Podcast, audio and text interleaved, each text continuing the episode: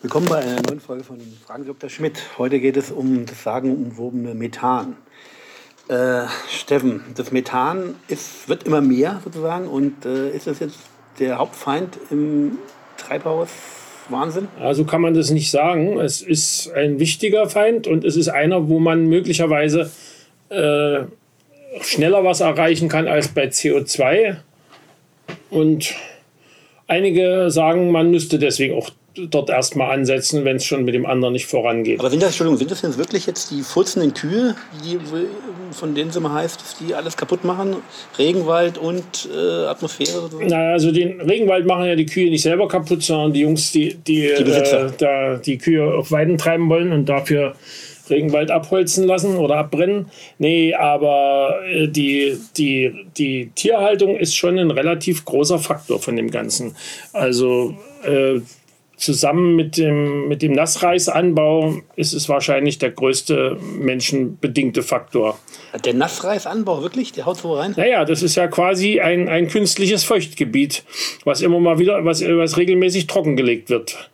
Und äh, wenn, wenn wir uns anschauen, was, was bei uns hier passiert in Feuchtgebieten, die äh, sondern natürlich auch äh, große Mengen von Methan. Also generell sind äh, die natürlichen Quellen ohnehin äh, die, die, die Feuchtgebiete hauptsächlich. Es gibt noch bestimmten Vulkantyp, der auch noch nennenswerte Mengen von Methan produziert. Aber die, die Hauptquelle sind schon, sind schon Feuchtgebiete. Ich dachte, wenn man sozusagen äh, weg vom Fleisch. Äh, ja, gut, Reis wäre dann eh nicht. Die, Reis wäre eh nicht die, die, die, die, die erfüllende Alternative. Also du müsstest schon noch ein paar Hülsenfrüchte mit eintakten. Weil was ist ein Reis drin? Also wenn, den, wenn, wenn du den üblichen geschälten Reis isst, das ist im Prinzip fast, fast nicht mehr als, als Stärke.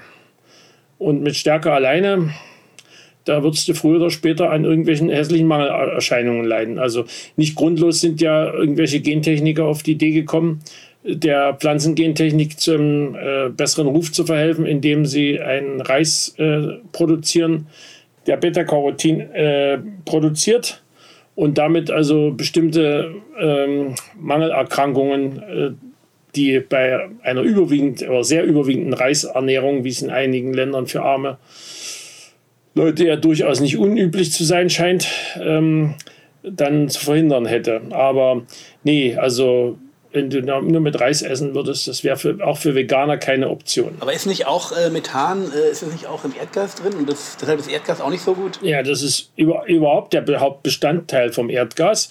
Ähm, nur wird das Erdgas ja in der Regel, das ist zumindest die, die, die, die, die Planung, nicht, die, nicht einfach so in die Luft gepustet.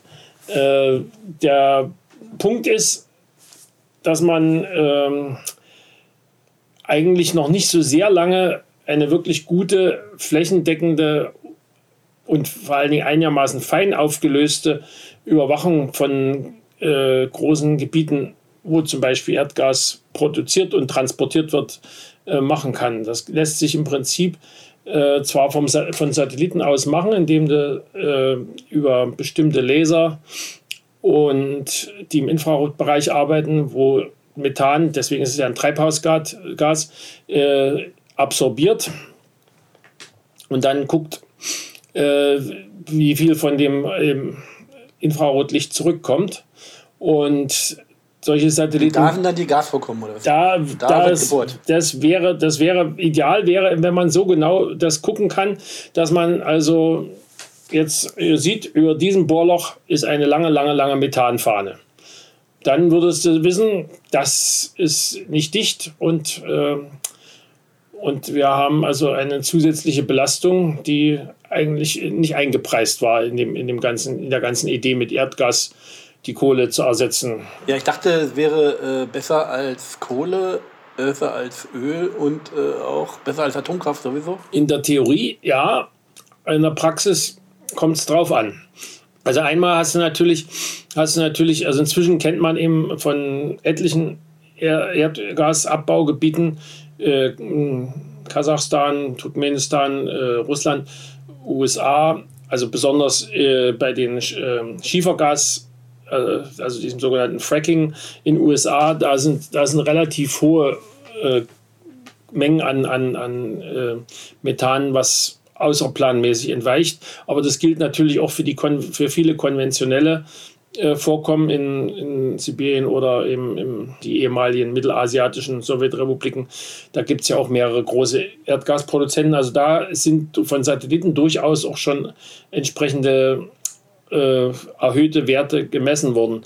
Äh, das ist allerdings wahrscheinlich insofern äh, schwierig zu klären, weil wenn wir jetzt sagen wir mal, wie einige Verfechter der Abkehr von allen äh, fossilen Energiequellen auf die Schnelle äh, verlangen, also diese, diese schicke Erdgasleitung durch die Ostsee gar nicht erst in Betrieb nehmen und äh, die, die andere durch die, die, durch die Ukraine und Polen zu uns kommt, beziehungsweise Ukraine und äh, Slowakei, Tschechien, das bin ich mir jetzt nicht ganz sicher, ob das zwei Abzweige hat.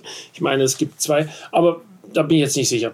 Wie auch immer, jedenfalls, wenn wir das dann auch sozusagen sukzessive einstellen würden, jetzt möglichst schnell, äh, dann gäbe es zwar für die Produzenten ein gewisses Problem, aber das wäre ein zeitweiliges, weil vor der Hand ist der Energiebedarf äh, sowohl in Russland selbst äh, und der Ukraine als auch im ja letztlich auch benachbarten China doch wächst immer noch so schnell, dass die im Prinzip alles, was nicht Kohle ist, gerne dazu bauen. Und ich denke, die Chinesen werden mittelfristig auch äh, ein wichtiger Kunde noch für, für, russisches und mittelasiatisches Erdgas sein. Und wenn man Erdgas verbrennt, dann wird das. Äh, ja, dann ist es immer noch Methan nicht harmlos. Oder, nee, oder nee, dann natürlich nicht, logischerweise. Also Methan, um deiner, deiner etwas abgefallenen Chemieerinnerung auf die Sprünge zu helfen, äh, ist chemische Summenformel CH4, also ein Kohlenstoffatom, vier, vier Wasserstoffatome. Und wenn das ganze Zeug verbrennt, entstehen von beiden die Oxide, also es entstehen dann sozusagen auf jedes Methanmolekül idealerweise ein Kohlendioxidmolekül und vier Wassermoleküle. Und das ist so schädlich oder was? Äh, das CO2 ist natürlich genauso schädlich wie aus Kohle und sonst was, nur dass es bei Kohle eben die Situation ist, dass du da eben nur Kohlenstoff hast, neben dem Dreck, der noch drin ist. Mhm. Und äh, damit also im Wesentlichen nur CO2 entsteht und natürlich Feinasche und so feine Sachen. Und äh, während du eben bei Erdgas tatsächlich, wenn es ordentlich aufgereinigt ist, hast du wirklich nur Wasserdampf und CO2 und eben äh, nur ein Viertel von dem, was da die Energie liefert, ist, ist eben verbrannter Kohlenstoff. Also massenmäßig ist es zwar ein bisschen mehr, aber. Das kann man sagen, ist der Vorteil. Das wäre der Vorteil, ja. Und natürlich macht es eben weniger Dreck. Ja, und jetzt hast du doch gesagt, dass äh, man durch, wenn man jetzt eingreift, kann man relativ rasch sozusagen die Klimabilanz äh, extrem verbessern? Ja, das hat damit zu tun, das hat damit zu tun, dass äh, Methan relativ kurzlebig in der Atmosphäre ist, jedenfalls äh, unter normalen Umständen, wird es relativ schnell chemisch abgebaut in der Atmosphäre durch äh, sogenannte Hydroxylradikale. Äh, und die Sache ist, dass es eben dummerweise von seiner unmittelbaren Klimawirkung eben äh, also über 20 Mal stärker äh, wirkt als, als äh, Kohlendioxid. Und irgendwo habe ich gelesen, dass es für, die, für die nächsten 20 Jahre sogar letztlich in 8, 81 Mal stärkere Wirkung ist, was eben damit zu tun hat, dass in der Zeit weniger abgebaut worden ist, also der Treibhauseffekt länger in der Zeit eben stärker ist. Das heißt also, je schneller man das Zeug weg hat, desto mehr hat man kurzfristig bewirkt Langfristig bringt uns das natürlich nicht von der CO2-Frage ab. Und äh, verursacht das nicht auch noch Ozon irgendwie? Äh, das kann, äh, wenn es im, im, bodennahen Bereich mit, mit Kohlenwasserstoffen zusammentrifft und so. Also es kann im bodennahen Bereich auch dazu, zu, zu dem Ozon führen, was wir nicht gerne haben das Ozon ganz oben, das haben wir ja ganz gerne, aber das, da, das entsteht eher nicht dadurch. Also ich kann mich erinnern, dass vor, vor 25, 30 Jahren, da waren die Ozonwerte immer so schlimm. Da wurde aber das hatte weniger mit dem Methan zu tun. Das aber, ja, aber davon wird ja überhaupt nicht mehr gesprochen, oder? Das ist, äh, Ozon entsteht ja kein Menschen mehr. Das bodennahe Ozon spielt im Moment äh, eine eher geringe Rolle. Weil wir uns daran gewöhnt haben oder weil es weniger nee, geworden ist? Nee, es ist tatsächlich weniger geworden, weil, weil, weil natürlich alle, ben, alle Benzinmotoren haben inzwischen einen mehr oder minder gut funktionierenden Katalysator, der die Stickoxide, die auch dazu gehören zu dieser Chemie, äh, bei der bodennahes Ozon entstehen kann, stark, stark reduziert haben.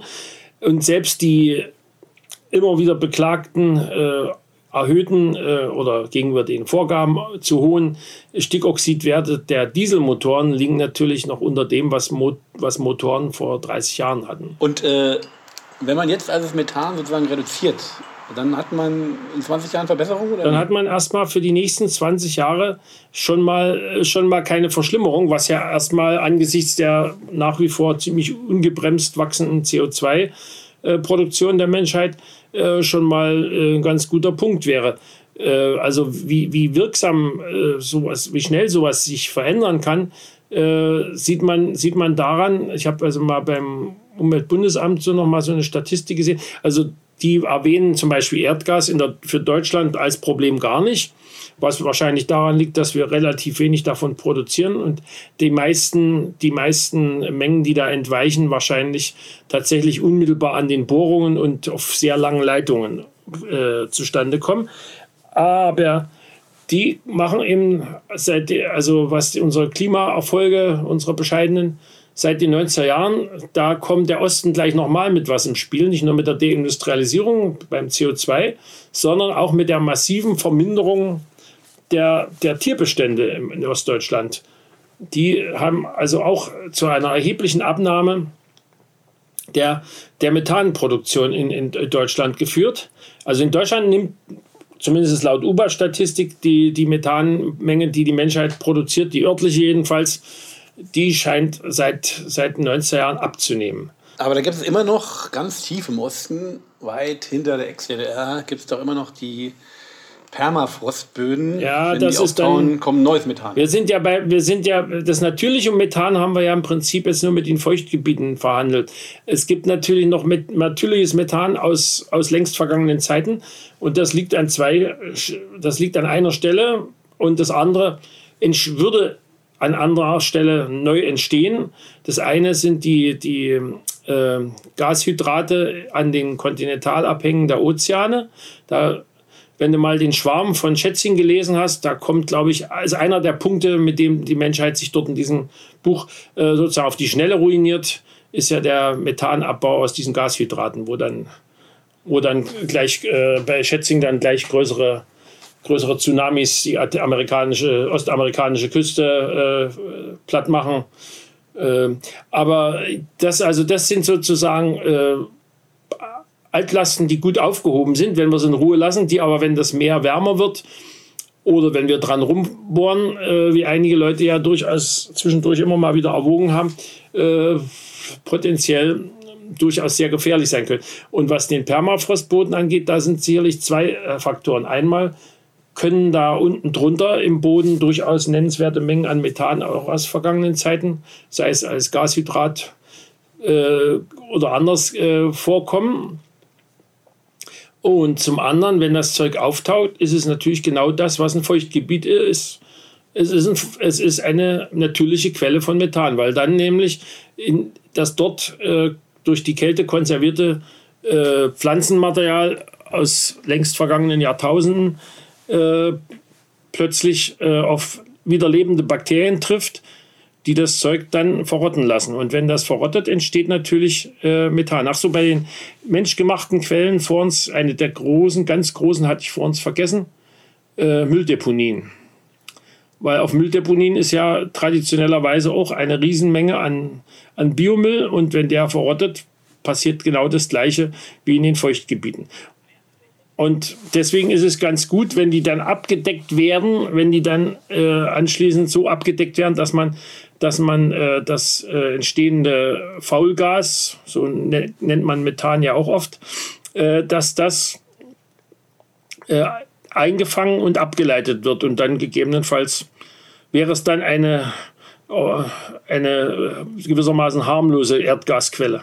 Eine wichtige natürliche Quelle sind auch Termitenhügel die Termiten haben ähnlich wie die Wiederkäuer in ihrem Verdauungstrakt Bakterien, die pflanzliches Material zersetzen und dabei Methan freisetzen. Okay, also kurz gesagt, kurz gefragt, gibt es noch Hoffnung oder nicht? Ja, das ist wie bei dem CO2. Mit der Hoffnung ist das ja, ich meine, es gibt immer Hoffnung, aber, aber meistens, also sehr oft werden die Hoffnungen ja bekanntermaßen enttäuscht. Okay, das reicht doch schon. Ja.